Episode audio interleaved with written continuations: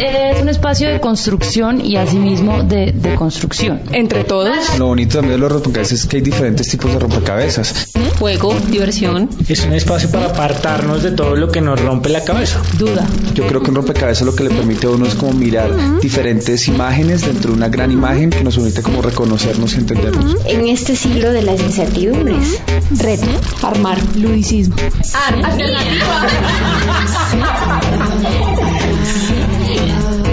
apariencia podemos parecer todos iguales, pero fijándose uno un poquito más, empieza a ver una cantidad de gamas que son distintas.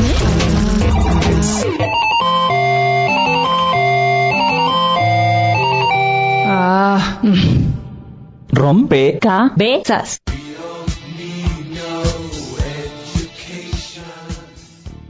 Muy buenas noches a todos los oyentes que se unen con nosotros, que se sientan aquí para construir un nuevo rompecabezas en el día de hoy. Mónica, muy buenas noches. Buenas noches, Rocío. Saludo a todos los oyentes que están por los 91.9 de Javerian Estéreo, 1430 AM, desde Ecos de Pasto, desde Tierra Alta y desde La Cometa en San Gil. Bienvenidos a construir esta noche y a poner estas fichas de este rompecabezas.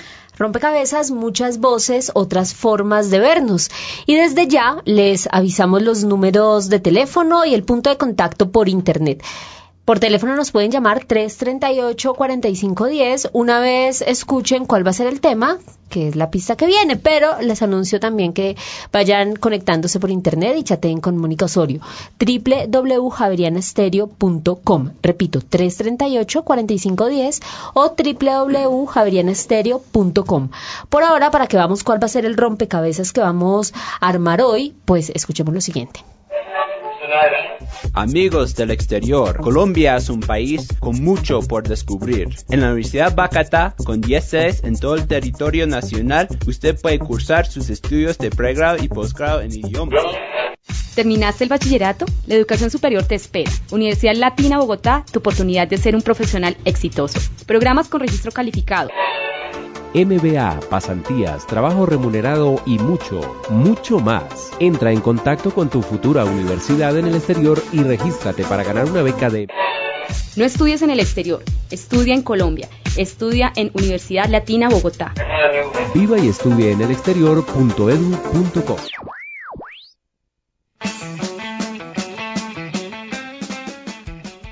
La educación universitaria. ¿Qué están ofreciendo las universidades hoy en día en Colombia y cómo esa oferta educativa está respondiendo a las exigencias que plantea el mercado laboral? Y también qué están buscando los jóvenes universitarios. ¿Están queriendo quedarse en Colombia? ¿Están buscando oportunidades afuera? Ese va a ser el tema del el rompecabezas del día de hoy. Para eso tenemos en la mesa un invitado que nos va a ayudar a poner las fichas esta noche.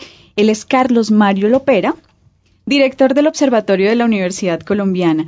Carlos Mario, buenas noches. Cuéntanos, cuéntanos cuál es la función del observatorio, cuál es el trabajo del observatorio. Muchísimas gracias por invitarme a este programa y buenas noches a todos los oyentes. Efectivamente, el Observatorio de la Universidad Colombiana es un portal de Internet. Su dirección es www.universidad.edu.co y es una página especializada en hacer seguimiento diario a todas las noticias de la educación superior en nuestro país, única y específicamente de educación superior, para orientar tanto a, a rectores, directivos, padres de familia y estudiantes sobre la información que les permitan tomar decisiones más acertadas en torno a qué programas elegir, qué instituciones optar, eh, cómo o hacia dónde se orienta nuestra educación superior, a fin de eh, suplir, un, entre comillas, un vacío de información que tenemos en el medio relacionado con educación superior. Bueno, muy bien, pues entonces con Carlos Mario Lopera, con todos los oyentes vamos a construir este rompecabezas. Estamos emitiendo desde Javeriana Estéreo y entonces, obviamente, el tema de la educación universitaria central. Así que los invitamos a todos los oyentes a que se comuniquen al 338-4510 y nos den su opinión sobre si creen que las universidades en Colombia ofrecen lo que cada uno quiere estudiar y sobre todo las condiciones para hacerlo. Las universidades le ofrecen lo que quiere estudiar y las condiciones para hacerlo 338-4510 o www.javerianaestereo.com. Y bueno, para comenzar con a tratar de construir este rompecabezas, escuchemos el siguiente reportaje. Y la educación, le vamos a Permitir que salgan todos con un título técnico profesional. Con la lucha por lo social, con la lucha contra la pobreza.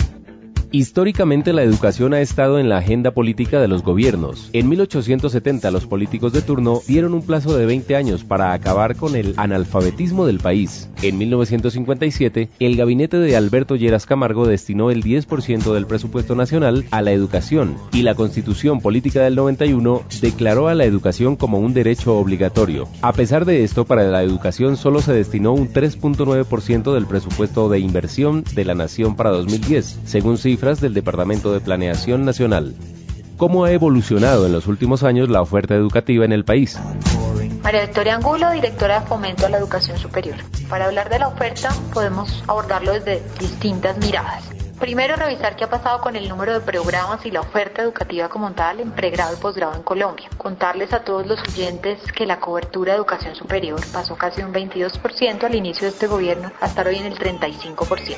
Es un salto que es importante, son casi 13 puntos, lo que quiere decir en ya en estudiantes, en jóvenes y en beneficiarios que hay un número muy importante de nuevos muchachos entre 17 y 21 años que están acudiendo a la educación superior. Además, porque en algunos contextos se habla de que hay que aumentar cobertura con calidad Rafael Pardo, ex candidato presidencial. El tema central por el cual Colombia puede lograr mayor equidad es con una educación de calidad y una educación pública de calidad. Se ha hecho un esfuerzo desde hace muchos años en mayor cobertura, pero el reto ahora es, es, calidad. La calidad de la educación colombiana en el concierto internacional es muy bajo, de la educación privada y de la educación pública. Según el DANE, la tasa de desempleo promedio en el mes de mayo de 2010 llegó al 12.1%. Este panorama genera preocupación nacional y uno de los grupos más afectados sigue siendo el de los jóvenes universitarios, quienes cada vez encuentran más dificultad para acceder a la vida laboral. ¿Cómo se han adaptado los currículos académicos para garantizar la calidad de sus programas y responder al reto de la alta tasa de desempleo entre los jóvenes? Diana Fernández, directora de la Oficina de Promoción Institucional de la Vicerrectoría Académica de la Universidad Javeriana. La universidad está en un proceso permanente de aseguramiento de la calidad. Hay una asistencia de aseguramiento de la calidad en la Vicerrectoría Académica que trabaja muy de la mano con los programas para responder a eso que tú dices, mirar cuáles son los requerimientos de la sociedad y del mercado. Hay algo que ha ayudado mucho para eso y son todos los procesos de acreditación de programas que exigen que los programas permanentemente se estén revisando y pues para la universidad este, este tema es muy serio. Francisco Rodríguez, decano Facultad de Ciencias Humanas de la Universidad del Rosario. La ley en Colombia permite, obliga, incita a que las universidades renovemos nuestros currículos constantemente. Nos llevan a mejorar los currícula, a actualizarlos. A eso súmele que en las universidades se presenta constantemente el tránsito de profesores extranjeros, estudiantes extranjeros, y no va viendo en qué dirección van los distintos programas. La más reciente encuesta del Departamento Administrativo Nacional de Estadísticas DANE señala que en el periodo diciembre de 2009 y febrero de 2010, 100.000 ciudadanos con educación superior ingresaron al mercado de la informalidad. ¿Qué cifras se tienen en el Observatorio Laboral del Ministerio de Educación? María Victoria Angulo, directora de Fomento a la Educación Superior del Ministerio de Educación. Los datos que nos da el Observatorio Laboral son datos importantes en cuanto a formalización del empleo. Obviamente este es un indicador del observatorio que no es una relación uno a uno con los indicadores que da el DANE de formalidad en el mercado laboral. El indicador nuestro lo que deja ver es que de los egresados a los que les hacemos seguimiento, de los recién graduados, miramos cuántos están vinculados a un trabajo formal. Y esto es la tasa del 78%, que es una tasa importante, es el promedio, digamos, por todos los niveles de formación. Estos datos para el 2009. En la reciente campaña presidencial todos los candidatos plantearon sus propuestas frente al tema del empleo para jóvenes recién egresados de las universidades. Rompecabezas consultó al ex candidato Rafael Pardo, hoy en vinculación directa con el gobierno del presidente electo Juan Manuel Santos, sobre el tema del primer empleo. ¿Qué opina de las cifras que maneja el Observatorio Laboral del Ministerio de Educación y en qué consiste el proyecto de ley del primer empleo? Recomendaría que miraran las cifras de desempleo. El desempleo en Colombia es de 14% general y entre los jóvenes es de 22%. En todas las ciudades el desempleo en el rango de jóvenes es una cifra de casi el doble del desempleo general. Por lo tanto, lo que, lo que se necesita es romper esa barrera y no quedarse satisfecho de que los egresados consiguen empleo. Claro que consiguen empleo. O sea, no hay nadie que termine estudios que no tengan el resto de su vida un empleo. El punto es que pueda tener una transición fluida del mundo de la capacitación y del estudio al mundo laboral. La propuesta que nosotros planteamos de primer empleo es una propuesta que busca incentivar la generación de empleo de calidad entre los jóvenes sin experiencia. Es una reforma laboral en la cual una empresa que contrate una persona sin experiencia durante el primer año pueda restar del pago de impuestos lo que paga en parafiscales correspondiente a ese empleo. Teniendo en cuenta todo lo anterior, ¿cuáles son los puntos débiles de la educación superior en nuestro país y cuál es el panorama a futuro? Jorge Hernán Cárdenas, experto en educación superior mundo han avanzado hacia marco general de cualificación, más que todo centrado en competencias humanas y los programas eh, académicos articulados alrededor de ese proceso continuo de formación. De manera que ahí hay un desafío gigantesco para el sector educativo colombiano, que es el de la articulación entre instituciones, el de la formación por ciclos. Tenemos que seguir mejorando en la pertinencia. Tenemos que seguir mejorando también en la formación técnica y tecnológica y la formación por ciclos. Y está comprobado que para generar más absorción y generar más movilidad social y más posibilidades de empleabilidad y generar nuevas sendas de acceso a la educación superior, pues el avance de la educación técnica y su debida articulación a toda la posibilidad de una educación profesional es una garantía de mayor acceso a la educación superior en Colombia. Tenemos que ir trabajando en eso. Sergio Álvarez y Dagoberto Muñoz Erazo, periodistas Rompecabezas.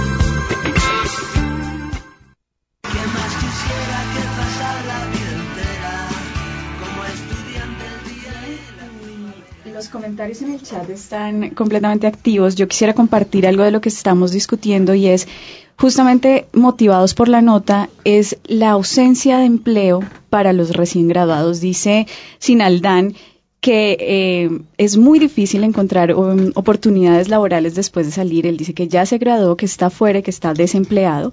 Y Fabián igual está comentándonos que sobre todo eh, hay que estar pendientes del tema del primer empleo que si no se eh, cubre la oferta, la cantidad de estudiantes que están saliendo, si no se cubre en el mundo laboral, no tiene sentido y pierde completa em, sentido para los jóvenes el estudiar. Entonces se pierde la motivación y probablemente en un futuro no tengamos profesionales, dicen, sino técnicos.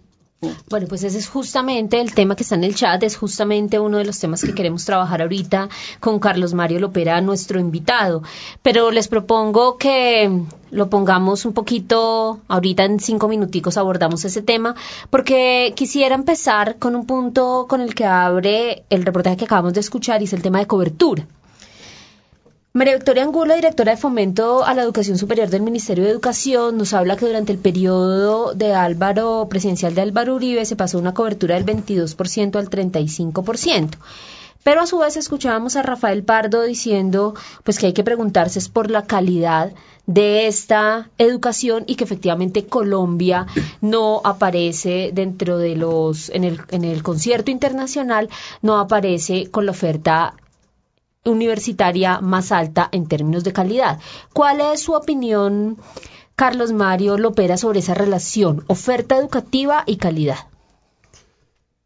Efectivamente, ese es el dilema que se ha venido manejando durante los últimos ocho años y que por lo visto va a continuar en el próximo cuadrenio, y es hasta dónde un país debe crecer en cobertura y al mismo tiempo en calidad. El gran interrogante que se ha generado con este gobierno, digo el que termina después de ocho años, es que aunque han mostrado como con gran éxito el aumento en cobertura, se cuestiona fuertemente el mismo en cuanto a calidad.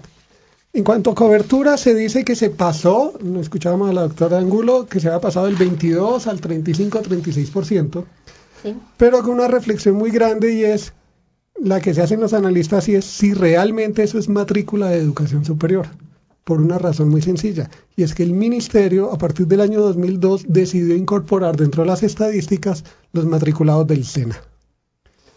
Y viene el punto de si realmente los estudiantes del SENA son de educación superior o no, por una reflexión básica, y es que se entiende que educación superior es aquella que brinda competencias, habilidades, pero también formación general y contextual, el estudio en torno de la disciplina y sus fundamentos para el ejercicio correcto de la profesión. Pero cuando tú te encuentras que el director del SENA públicamente dice sin ningún problema que a él no le importa si lo cuestionan de que sus carreras no tienen relleno. Y él le llama relleno a formación básica en materias como álgebra y como cálculo. Ya entenderán esto para los, entre comillas, quienes se consideran académicos clásicos, pues viene a ser un pecado en el sentido en que estamos sacrificando la esencia de la formación. Claro, entonces, si bien entiendo, dentro de este porcentaje del 35% de cobertura, se está incluyendo el SENA, la formación, digamos, me corrige por favor, técnica y tecnológica. Técnica y tecnológica, con una eh, claridad. Esto tiene muchísimas aristas por donde lo queramos ver y es que la formación del SENA, además de que es técnica y tecnológica, no es técnica ni tecnológica profesional, es técnica y tecnológica laboral. Es decir, es especializada en formar netamente en competencias instrumentales y no en conceptualización, que es lo que forma la educación superior. Entonces, ¿qué sucede? Cuando hoy en día hablamos de aproximadamente, pues, perdón, unos miles más, unos miles menos de un millón y medio de estudiantes en la educación superior, cerca de 500 mil son los del SENA. Si le quitamos a ese millón y medio, esos 500 mil, podríamos decir que realmente el dato de la cobertura en Colombia no llega a las cifras que maneja el ministerio. ¿Ustedes tienen una cifra aproximada de cobertura entonces? No, mm, puedo mentir, pero pues en el sentido en que no tengo el dato exacto, pero es simplemente hacer la proporción. Cuando hablamos de cobertura se entiende es el grupo de personas que aproximadamente están entre 17 y 24 años que están en condiciones de estudiar. Es cierto que a, finales de, a mediados de los 90 estamos entre el 13 y el 14%, que cuando llegó este gobierno estábamos alrededor del 20-21%, y que hoy día estaríamos alrededor del 30, pero no del 36% como señala el ministerio. ¿Y a quién le toca? Mi nombre es Vanessa Arango, yo estudié Ciencia Política, hice una opción en Derecho en la Universidad de los Andes, me gradué en el 2007, salí y me puse a trabajar en la campaña política de un amigo mío, pero inmediatamente acabó la campaña, me puse a buscar trabajo y es muy complicado, en parte por el área de estudio, porque ciencia política, bueno, la oferta es muy limitada, pero adicional a eso, conseguir empleo en Colombia es supremamente difícil, hay que tener alguien que te contacte y que te recomiende para hacer posible siquiera conseguir una entrevista en algún lugar. De ahí me fui para Montería y, empecé a gestionar un proyecto eh, social. Y fue un poco difícil porque conseguir recursos por parte de los oficiales es muy difícil, también tienes que contar con muchísimos contactos viendo todas las limitaciones y lo caros que son los programas de posgrado y maestrías en Colombia, decidí irme para Argentina por lo asequible que es estudiar acá y además porque es otra oportunidad de empezar en otro lugar en donde desde que llegué empecé a hacer una maestría en relaciones internacionales en la Universidad de Buenos Aires y estoy trabajando en AFS y estoy trabajando en un estudio de comunicación y bueno, las cosas son completamente distintas acá. En total la maestría en completo me salió en, eh, pesos colombianos como en 7 millones de pesos. Y a mí me dieron la residencia por dos años inicialmente. Ya yo tengo papeles para poder trabajar legalmente acá. Entonces no, definitivamente no pienso volver. Si siguen las cosas saliendo bien, no tendría razones para volver. Rompe.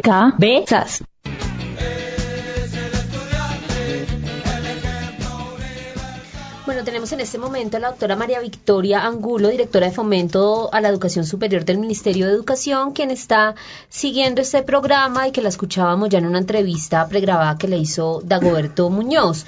Eh, doctora María Victoria, muy buenas noches. Eh, buenas noches a usted y a todos los oyentes. Bueno, doctora, nosotros ya escuchábamos una manifestación suya en términos de datos sobre cobertura de educación universitaria y tenemos aquí en cabina al doctor Carlos Mario Lopera, director del Observatorio de la Universidad Colombiana.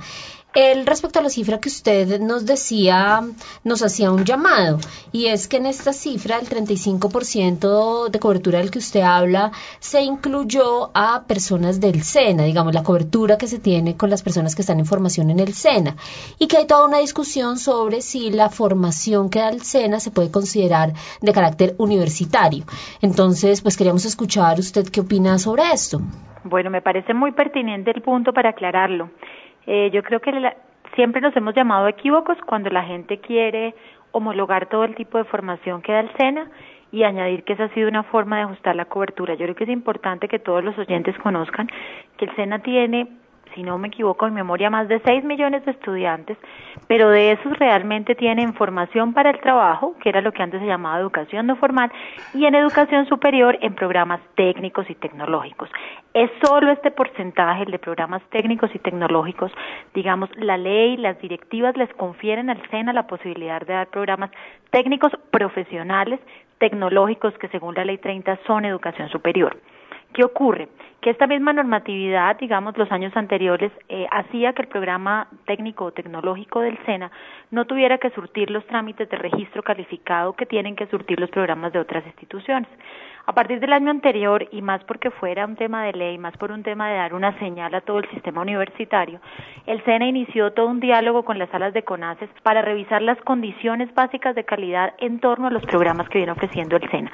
Ya se otorgaron 14 registros calificados a programas del SENA, están en proceso otros 20 y la idea es que todos los programas técnicos y tecnológicos puedan pasar. ¿Para qué? Pues para enviar una señal y ser garantes de que la calidad que esbozan estos programas es la misma calidad exigida a un programa técnico y tecnológico de cualquier institución universitaria, de cualquier universidad. Quería hacer también una salvedad y era eh, referirme a que este 35% incluye, para todos los oyentes dejar en claro, los programas que estudian los estudiantes de 17 a 21 años, ese es el grupo poblacional que se analiza, que están en programas técnicos profesionales, tecnológicos y universitarios de las 282 instituciones de educación superior y del SENA haciendo la claridad que acabé de hacer.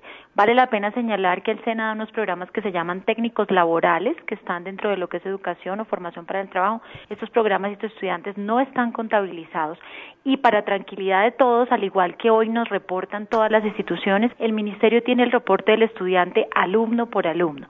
Es decir, el millón quinientos setenta mil cuatrocientos cuarenta y siete alumnos que aparecen como parte de la cobertura alcanzada a 2009 tenemos los datos uno por uno de estos alumnos para verificar que en efecto están en programas de educación superior y no en programas de formación para el trabajo. Ok, yo, yo quisiera hacer una pregunta más allá de la cobertura, eh, una, una cosa súper puntual y es cómo, cómo, o si se ha pensado desde el Ministerio, crear vínculos entre la universidad y las necesidades laborales y la oferta laboral, es decir, para que aquellos que salen de la universidad no no empiecen, digamos, no se escuchen testimonios como salgo de la universidad, cinco años, soy el mejor y me quedo sin trabajo. Acabamos de escuchar, esa es una pregunta planteada por el chat. Eh, correcto, me parece muy pertinente la pregunta. Yo creo que estos últimos ocho años la palabra pertinencia en el sector se ha puesto sobre la mesa, incluso es un eje de gobierno. ¿Por qué pertinencia? Porque evidentemente las universidades son autónomas, en ese sentido pueden desarrollar los programas que ellas les parezca está demandando la sociedad, pero desde el ministerio y desde el sistema de calidad se les ha venido exigiendo que hagan un análisis. Y este análisis va más allá de encuestas a los muchachos a preguntarles qué quieren estudiar. Y es un análisis para entender cuáles son las competencias que el mercado reclama, teniendo mucho cuidado en hacer aquí una salvedad, y es que no estamos formando solo a gente para el trabajo estamos formando ciudadanos para la vida. Entonces hay que hacer una, hacer una combinación entre los conocimientos específicos, lo que se llaman competencias laborales, que es lo que demanda el mercado, donde está desde el liderazgo, cómo trabajar en grupo, cómo resolver conflictos, las competencias genéricas que podemos tener cualquier profesional, que son cómo expresarnos bien, cómo tener un pensamiento y una estructura matemática. Y a esas asociarlas a cada área de conocimiento. Depende de cómo se desarrollan estas competencias, los muchachos tienen una mayor o menor empleabilidad, que es lo que hemos estado tratando de señalar. Pero, doctora, discúlpeme la, la interrumpo. Digamos, eh, usted nos está señalando unas características y unas competencias para crear estos vínculos, pero el ministerio cómo cuida estos digamos que las universidades en la libertad que tienen puedan digamos tener una oferta mucho más pertinente para el mercado laboral. De acuerdo, lo cuidamos de dos formas o se fomenta de dos formas. La primera, el sistema de aseguramiento de la calidad en los procesos de acreditación y de registro está pidiendo análisis de pertinencia donde los temas que le mencioné se los mencioné porque es parte de lo que los pares académicos deben pedir para que las universidades justifiquen y allí mirar realmente la pertinencia al programa. Y por otro lado, el área que yo manejo, la Dirección de Fomento, eh, asigna recursos a las instituciones. Los estamos asignando por bolsas concursables, o sea, por méritos. Y allí ponemos que sean en programas sean muy asociados a lo que requiere el mercado. Y le voy a poner el ejemplo. 35 millones de dólares, que fue un crédito que sostuvo el Ministerio con la CAF para fomentar la técnica y tecnológica, ¿a qué fueron asignados? Si yo lo miro en retrospectiva, es un proyecto de hace cuatro años se asignaron a 40 alianzas en el país que tienen cobertura en 29 departamentos y generaron 262 programas nuevos y le voy a nombrar las áreas para que los oyentes puedan tener una idea de que señal fue oída o escuchada por el sector. Los programas están en temas como TICs, en temas como BPOs, en temas como agroindustria, biocombustibles, la industria portuaria, transformación productiva en sectores como las artesanías y desarrollos locales. Entonces, este, este tipo de convocatorias lo que buscan es dar estas señales y el resultado son nuevos programas por competencias asociados a estas áreas del conocimiento. Bueno, muy bien. Pues doctora Mara Victoria Angulo, muchas gracias por comunicarse con nosotros, por participar en Rompecabezas. Muy amables, muy gentiles. Gracias a ustedes. Bueno, el tema del empleo. Entonces, desde el punto de vista de ustedes, Carlos Mario Lopera, ¿cómo ven esta relación? Ya escuchamos la voz del Ministerio de Educación. ¿Cómo ven ustedes esta relación? ¿Está siendo pertinente o no está siendo pertinente la oferta universitaria para el mercado laboral? Creo que el problema es estructural en el país, por lo siguiente. Volvemos a las estadísticas de empleabilidad en este gobierno en los últimos ocho años y efectivamente se pudiera decir que el tema del empleo, aunque sigue siendo delicado, no es tan crítico como hace ocho años. Pero también debemos tener en cuenta que si amarramos estos resultados como producto de este aumento en programas, en formación específicamente técnica, tecnológica, y lo unimos con un país en donde la inversión extranjera ha crecido fuertemente, la llegada de multinacionales, lo que encontramos es que tenemos muchísimas más personas empleadas con menores salarios porque la naturaleza de los trabajos es muy operativa. Colombia estamos llenos de call centers, de operadores de servicios, de eh, servicios hoteleros de, de, diferente índole, que han atendido al objetivo de gobierno de disminuir el desempleo para favorecer condiciones y eso desde el punto de vista de garantizarle un ingreso a las personas es bueno. Pero en promedio los ingresos no son lo esperado y corremos el riesgo, por eso digo que es estructural, que en el mediano plazo, ojalá no pase, la repetición de una crisis como tal vez la que presentó en el año 97 o eh, la salida de inversión multinacional y de empresas extranjeras en Colombia dispararían las tasas de desempleo en nuestro país. La voz de los jóvenes tiene cabida en rompecabezas. ¿Las universidades en Colombia te ofrecen lo que quieres estudiar y las condiciones para hacerlo? Soy en 11, voy a estudiar medicina y en Colombia sí hay diferentes condiciones pues, de estudio. Yo me voy seis meses para el exterior a estudiar inglés en Londres, pero pues voy a regresar a estudiar medicina acá y sí, sí cumplen las condiciones Colombia para estudiar estudiar psicología y yo pienso que no todas las universidades ofrecen, pues digamos que lo que yo necesito como estudiante, como mirado la posibilidad de estudiar en el exterior, porque el, el tiempo de estudio es menor y pues la calidad sigue siendo la misma, mucho mejor. Pero pues digamos que algunas universidades en el país sí cuentan con, los, con las opciones que yo necesito. Sí, por ejemplo, las públicas son económicas, te dan la facilidad de cuadrar horarios para poder trabajar, facilidades de pago, no son tan costosas como las privadas. Sí, ofrecen muchas carreras. Eh, hay varias universidades en Colombia, sino que hay mucha dificultad para cancelarlas ya que son muy caras me parecen costosas y que ofrezcan todo lo que uno necesite, pues no, la verdad no creo. Que ofrezcan todas la, como las carreras que uno quiera, eso no. Rompe cabezas. Ya sabes, si esta vez no ingresas,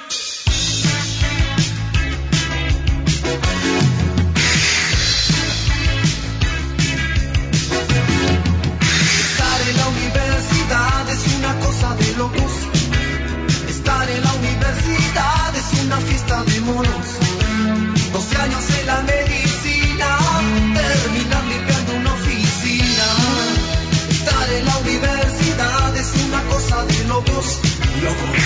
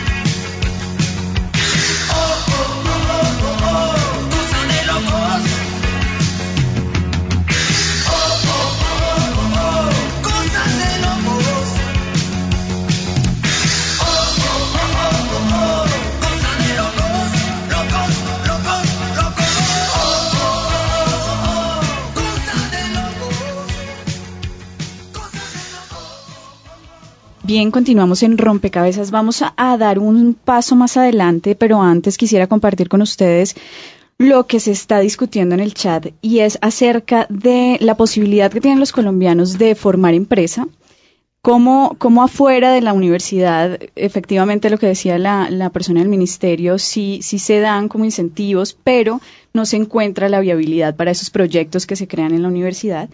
Además, se está hablando que el problema en Colombia eh, es que eh, la educación no se concibe como una construcción de país, sino como, aparte, pues todo es como independiente. Y que ahí es donde está realmente el problema, que en, el- en la medida en que se conciba como, como, como una, un espacio de formación y de construcción de país, en ese mismo sentido se va a integrar no solo la universidad con lo laboral, sino con las los otros aspectos de la sociedad. Bueno, pues a los, oyen- a los oyentes que están participando en el chat, muchas gracias. Y a todas las personas que también se quieran comunicar telefónicamente, 338-4510. Y bueno, con Carlos Mario Lopera vamos a plantear un poquito el punto que ya lo habíamos tocado y que se lo quiero plantear de la siguiente manera. No sé si se puede decir que hay una especie de dilema. Por un lado, nosotros estuvimos intentando consultar observatorios a nivel mundial sobre calidad, digamos, las mejores universidades en el mundo y Colombia no aparece por ningún lado, tristemente. Nuestras, o nuestras universidades, digamos, como el concierto internacional en términos de calidad, pues no, no ocupan un lugar relevante. Eso es un- Parece- una parte del dilema, pero mi Aparece en otra... el puesto 497 del último ranking.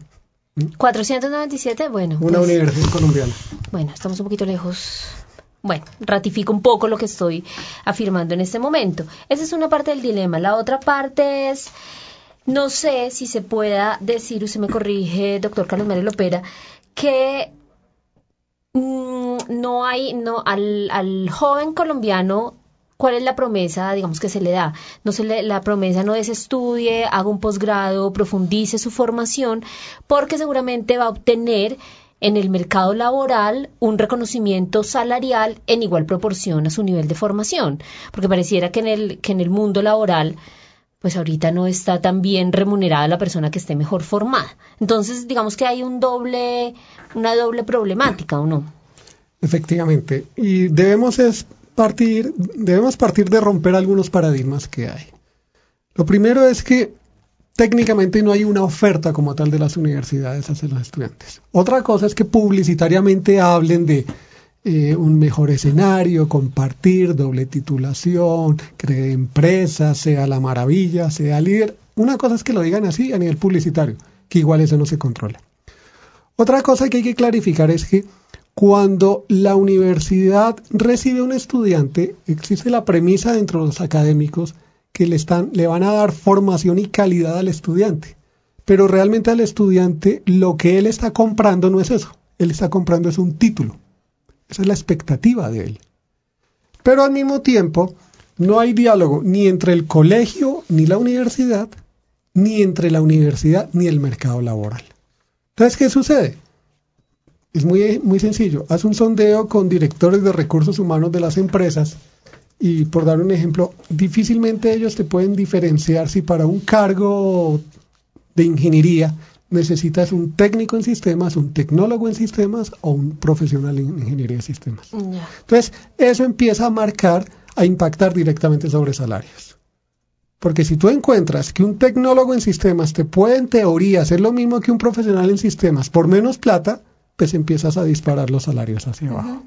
Y al mismo tiempo, eso va en la relación de que no existe proporcionalidad en el hecho de que mientras más títulos tenga yo, más posibilidades de salario tengo. Prueba de ello, si ustedes ven los mismos resultados del observatorio laboral o por nivel de exigencia, un muchacho, eh, un médico, el paradigma del médico como una mm, profesión muy prestigiosa y muy bien reconocida cada vez va desapareciendo. Entonces, pues, y la misma proporcionalidad, y lo pongo no en el caso de los muchachos de estratos bajos que tienen que acceder a universidades de bajo costo, incluso las de alto costo. Un ejemplo muy sencillo, un promedio en Colombia, un médico se gana, un médico general se gana aproximadamente 3 millones de pesos. Un primer semestre de medicina en la Universidad de los Andes cuesta 14 millones 150 mil pesos. Bueno, pues está ahí el punto de cuál es la relación. Tenemos en este momento a un oyente. Muy buenas noches, ¿con quién hablamos? Buenas noches, con Andrés Castro. Andrés, eh, con, bueno, ¿eres estudiante universitario? ¿Eres profesional universitario? de Ingeniería Industrial. Ok. Con esa carrera que tú estudiaste, ¿cuál es tu perspectiva laboral? Si sientes que se cumplió las expectativas, ¿no? Mm, bueno, pues la verdad no creo que mucho porque es muy difícil ingresar pues a los jóvenes recién ingresados de las universidades al mercado laboral. Primero porque pues piden eh, experiencia en unas partes y, y en, por otro lado también piden ciertos límites de edad. Entonces si se pasan de una edad no pueden porque están muy viejos y si son muy jóvenes entonces no pueden porque tienen, no tienen experiencia. Entonces es, es bastante difícil ese, ese aspecto pues de ingresar al, al campo laboral y uno como que tenía más expectativas que no se cumplen. Y por otra parte también lo que estaban diciendo ahora, que pues realmente lo que uno le invierte a los semestres y a la carrera es muchísimo en comparación con lo que terminan ganando. Muy bien, Andrés, pues muchísimas gracias por hacer parte de Rompecabezas y le recordamos a los demás oyentes que está abierta la línea 338-4510. Bueno, pongámosle otra ficha a este rompecabezas que, que no sé si como una bueno, no me atrevo a decir qué gran conclusión, pero un elemento sí que queda para pensar es eso que nos eh, destaca ahora Carlos Mario Lopera, esa falta de diálogo entre colegio, universidad y mundo laboral. Y ahí, bueno, cuáles son las políticas públicas y sobre todo cuáles son, van a ser van a ser la respuesta del próximo gobierno que en pocos días se inaugura. Pongámosle una nueva ficha a este rompecabezas y escuchemos el siguiente reportaje.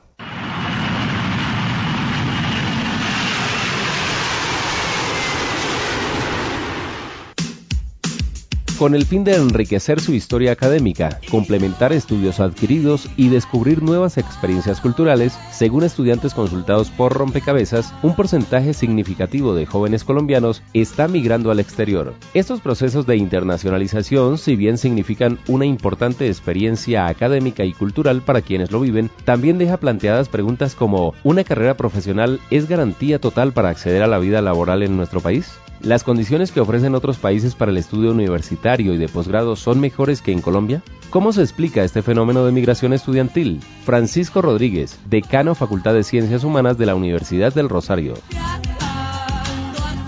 Los jóvenes estudian los pregrados en su país y también estudian las maestrías y los doctorados, pero la mente y la mirada se ponen en primera instancia en el exterior. ¿Cómo explico el fenómeno? Pues yo lo explico de dos maneras. Uno, el Internet. Ya no vivimos en Colombia, ya no vivimos en Ecuador, ni en Argentina, ni en México, ni en Estados Unidos. Ahora vivimos en el mundo. O sea, un joven se siente en el computador y se sale en el mundo. Y aparecen las opciones reales. Hoy en día ustedes pueden elegir, ya no entre Bogotá y Cali y Cartagena, sino entre París, Nueva York, Tokio, Buenos Aires. Y lo eligen como lo más natural del mundo. Es decir, la mente del joven ha cambiado hoy. Eso hay que decirlo. Según datos de Colombia Aprende, en 2007 652 colombianos estudiaban en el exterior. En este año, solo Colfuturo apoyará a 1025 colombianos a través de Colciencias e ICETEX. Este hecho no es exclusivo de nuestro país. Según datos de la UNESCO, durante el 2007, el número de alumnos universitarios que estudió fuera de su país natal ascendió a 2.8 millones a nivel mundial. ¿Qué ventajas trae para los estudiantes la internacionalización y qué medidas se deben tomar para que estos procesos sean enriquecedores para el país? María Fernanda Prieto, coordinadora de comunicaciones de Colfuturo. Básicamente creo que lo importante aquí es que el estudiante tenga una oferta muy variada de posibilidades. Si bien en Colombia hay posgrados de alto nivel, pues sabemos que las mejores universidades del mundo están en otros países y digamos que los colombianos puedan tener eh, posibilidad de acceder a ese tipo de universidades. Asimismo creo que la experiencia internacional genera otro tipo de experiencias como el tema de generación de redes sociales, el tema de ver digamos desde una perspectiva diferente tanto como el movimiento global como el movimiento local. Entonces creo que es una cosa que no se puede comparar en el sentido de que si hay oferta aquí no deba irse, sino que creo que es un tipo de experiencia que está más en la decisión de cada persona. Mientras que la probabilidad de que un estudiante universitario colombiano permanezca o se quede en los Estados Unidos es mayor al 22%, para todo Sudamérica este porcentaje es del 9%. Así lo indica un informe del Banco de la República presentado en el primer semestre de este año. ¿Qué compromisos debe adquirir un estudiante cuando es beneficiario de un programa de estudio en el extranjero? Doris Janet Rodríguez, directora encargada de redes de conocimiento de Colciencias. Cuando nosotros tenemos la oportunidad de formar a nuestro mejor capital humano en Colombia, cuando un país hace una apuesta como son las becas Caldas, que son becas que les permiten a los estudiantes dedicarse a estudiar en tiempo completo, lograr su objetivo de formarse como investigadores. El compromiso va más allá de querer quedarse o no, sino el compromiso va a esas quiere trabajar por nuestro país. Por supuesto, los compromisos están en regresarse al país, en prestar apoyo y acompañamiento a esas apuestas que tiene el país porque el país lo formó. Y en ese sentido, en este momento tenemos a más de 600 aspirantes que quieren que Colciencias y que a través de Colciencias más bien el gobierno nacional los formen en el exterior, pero su compromiso es devolverse al país para producir por el país. Estudiantes universitarios consultados por Rompecabezas en su gran mayoría manifiestan su deseo de estudiar y quedarse trabajando en el exterior. ¿Qué oportunidades y qué riesgos tiene para el país que los jóvenes después de terminar sus estudios se queden en el exterior? Antonio Robeda, director del Departamento de Comunicación de la Facultad de Comunicación y Lenguaje de la Pontificia Universidad Javeriana. Cuando un país pierde su masa intelectual y no retorna al país, es pérdida de capital a la inversión y de capital de la inteligencia. Cuando una persona invierte cinco años de su vida como un capital personal o familiar y se va del país y ya no regresa, son cinco años de un capital intelectual que estamos perdiendo. Yo creo que el país avanza uno o dos pasos en educación y con la ida de la gente sin retorno retrocede siete. El I más D, investigación más desarrollo más innovación, que es el motor fundamental del desarrollo de todos los países desarrollados en el mundo, pues ahí estamos perdiendo la tarea porque estamos perdiendo capital inteligente, joven que se va a limpiar zapatos, a servir de camarero o a hacer otros oficios en los países desarrollados, olvidando su formación de pregrado, inclusive posgrado hecha en Colombia. Víctor Hugo Malagón, secretario general Fundación Carolina. Quienes creemos profundamente en la globalización y en la movilización de bienes, de servicios, de factores y de conocimiento, tenemos que aceptar que la nueva dinámica internacional hace que las personas se muevan con más facilidad y con más periodicidad. Así que hay que buscar un cierto equilibrio entre el entendimiento de que las personas que están desarrollando sus estudios en el exterior vuelvan a poner a disposición de su país y de la región en general sus conocimientos, pero también hay, hay que entender que la nueva realidad global impulsa, exige favorece que los profesionales tengan más movilidad en la, en la vida profesional y más movilidad en la realidad internacional. Sergio Álvarez y Dagoberto Muñoz Erazo, periodistas Rompecabezas.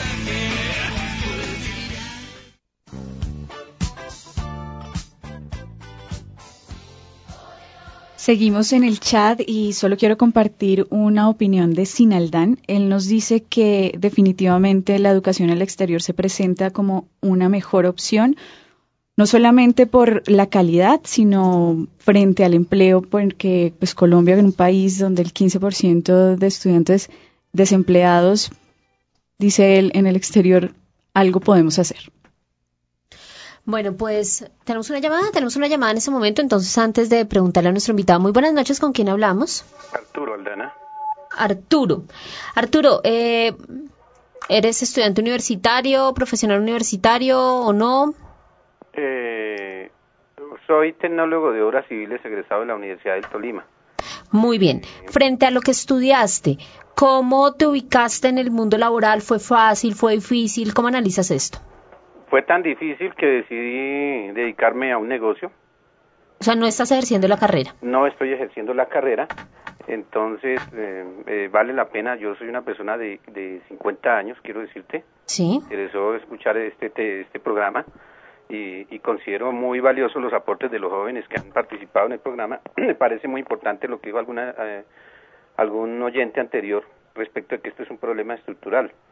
Aquí hay una diferencia entre el tema concepción de nación, entre servir con estatus profesional eh, para obtener también pues una utilidad y eh, también importante pues eh, pensar que pues todo no pues estamos de hecho en un sistema capitalista que, que requiere de, una concepción diferente del servir ya. entonces el servir eh, muchas veces pues eh, tomar en cuenta eh, de pronto el costo que, que, ha requerido un alumno por ejemplo en una universidad pues de que de hecho hay algunas muy buenas como pues la universidad javeriana que que tiene un estatus mm, de calidad muy grande muy bien. Pues Arturo, muchísimas gracias por, por aportar, por poner tu ficha aquí en Rompecabezas. Eh, bueno, doctor Carlos Mario Lopera, ¿cómo, ¿cómo está el fenómeno, que es otra de las fichas que en estos últimos minuticos queremos aportar aquí en Rompecabezas, cómo está el fenómeno de la migración de estudiantes al exterior, de la búsqueda de esa mm, formación universitaria en el exterior? ¿Cómo lo usted, cómo lo, analiza? ¿Es un riesgo? ¿Qué oportunidades tiene para el país? Realmente no es una cultura en nuestro país. Y aunque las estadísticas puedan decir que ha aumentado el número, sí es cierto, se han creado algunos procesos de motivación, de incentivo y de becas para lograr que algunas personas vayan. Pero pues partamos de una realidad, es que quienes van generalmente son personas de universidades de estratos altos, que tienen la posibilidad de eh, abandonar a sus familias, pero eh, sobrevivir económicamente sin mayor inconveniente. Pero la realidad, como lo digo, no es cultural porque eh, pues el punto es que son muy pocas las personas que pueden viajar. Muchos van, a, los pocos que van, Colombia es un país que no forma 100 doctores al año y Brasil forma 12 mil, por citar un ejemplo. Y la realidad de que algunos se queden por fuera, pues hay que admitirla desde el punto de vista de que, como veníamos viendo, cuando en el mercado colombiano no se reconocen, por ejemplo, la formación doctoral que vale muchos millones de pesos y generalmente en Colombia, ¿quiénes son los que contratan doctores? Además de las universidades, son muy pocas empresas.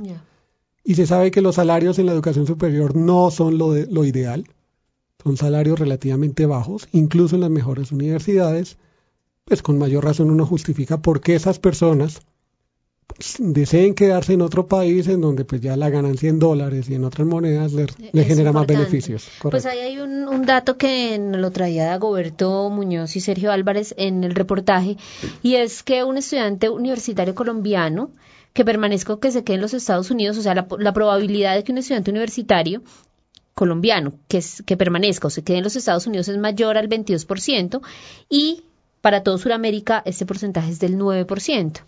Es decir, corrobora un poco lo que usted está diciendo. Las pocas, las pocas personas que tienen la oportunidad de salir, cuando salen prefieren quedarse porque no, digamos, entre comillas, ven suficientes alicientes para volver con una alta formación al país. Con una claridad que también habla bien de nosotros como país en el sentido en que si se compara las estadísticas de, de hoy versus hace 10 años, hace 10 años la gran mayoría de jóvenes querían salir de Colombia por todo el tema de violencia que había. Hoy día esa cifra ha bajado considerablemente y curiosamente la mayoría de jóvenes ven en Colombia la posibilidad de hacer futuro. Los estudiantes opinaron en rompecabezas. Con la carrera que estás estudiando, ¿ves futuro laboral en Colombia? Pues no, en Colombia el diseño industrial no hay muchos trabajos, porque no hay maquinaria para hacer los objetos pues que uno podría hacer en diseño industrial. Pues el campo laboral lo veo más bien en el exterior.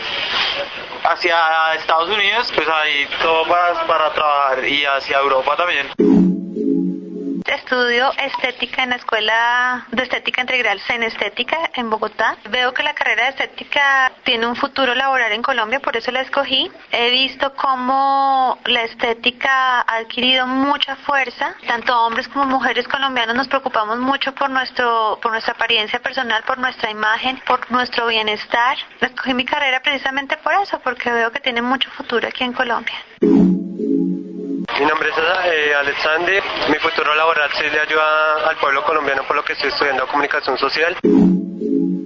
Administración de empresas. Pues de la especialización, sí, claro, en el exterior.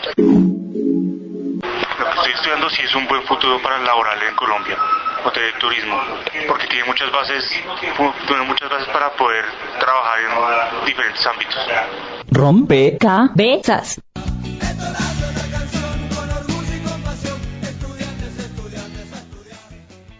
Eh, doctor Carlos Mario Lopera, yo veo que usted tiene, y me corrige si no, una opinión, digamos, favorable o no le preocupa mucho el tema de que hayan estudiantes eh, que busquen una formación universitaria de posgrado en el exterior y que no regresen. Lo pongo un poco a dialogar con lo que escuchábamos de Antonio Robeda, director del Departamento de Comunicación de la Facultad de Comunicación y Lenguaje de la Universidad Javeriana, que hablaba o que señalaba el riesgo que podía estar hablando de una pérdida de este capital de inteligencia. Digamos que las personas con más alta formación universitaria salen del país y no regresan. ¿No, no está de acuerdo usted con este riesgo? Es un riesgo definitivamente, porque muchas veces no es tanto la cantidad, sino la calidad de quienes se quedan. Y eso es lo que llama la fuga de cerebros. Efectivamente, cuando tú tienes un ingeniero muy cualificado que se va al exterior a hacer su formación postgradual a nivel de maestría y doctorado, pero él no encuentra las oportunidades de mercado en Colombia. Pues es lógico que es preocupante porque él va a terminar produciendo para otro país y no para Colombia. Adicionalmente a lo que decimos, estamos generando una cultura de, maquila, pues, de apoyo a la, a, la, a la industria o a la producción tecnológica, pero en cuanto a lo básico y no, y no, y no en cuanto a la ciencia. Volvemos a la reflexión de que lo que se necesita es una política de Estado, que no se ha mencionado explícitamente, una política de retención de talentos, de incentivos de talentos, tanto a nivel de posgrado como de pregrado. Y un ejemplo de una buena práctica que eh, quisiéramos hacerle seguimiento para dar sus resultados. Por dar un ejemplo, hace pocas semanas se conoció que el Instituto de Desarrollo Urbano, el IDU, convocó a los mejores ECAES del país y los contrató a su mayoría. Es una manera de potenciar talento para jalonar buenas soluciones. Bueno, pues en el minutico que nos queda, ya usted mencionó, entremos muy brevemente al tema de políticas públicas. Mencionó uno, la retención de talentos o el incentivo a talentos. ¿Cuáles serían otras políticas públicas que usted cree que debe desarrollar este gobierno que entra? Bueno, la verdad todavía no se le ha escuchado al gobierno que entre una política al respecto realmente, pero sí tiene que haber una articulación directa entre eh, las entidades del gobierno, ICFES y CETEX y conciencias correctamente para fomentar programas de incentivo en el exterior, pero con posibilidades de retorno con buenos salarios.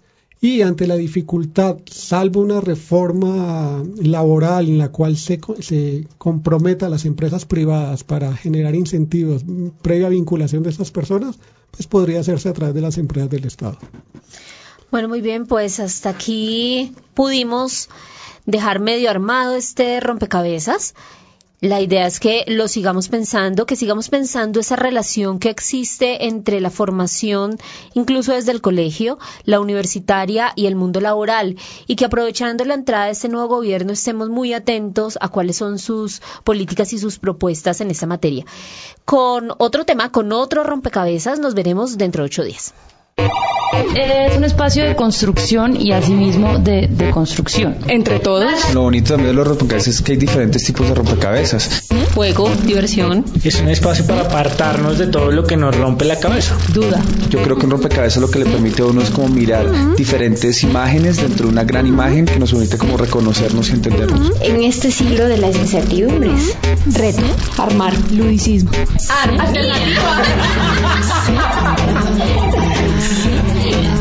En apariencia podemos parecer todos iguales, pero fijándose uno un poquito más, empieza a ver una cantidad de gamas que son distintas.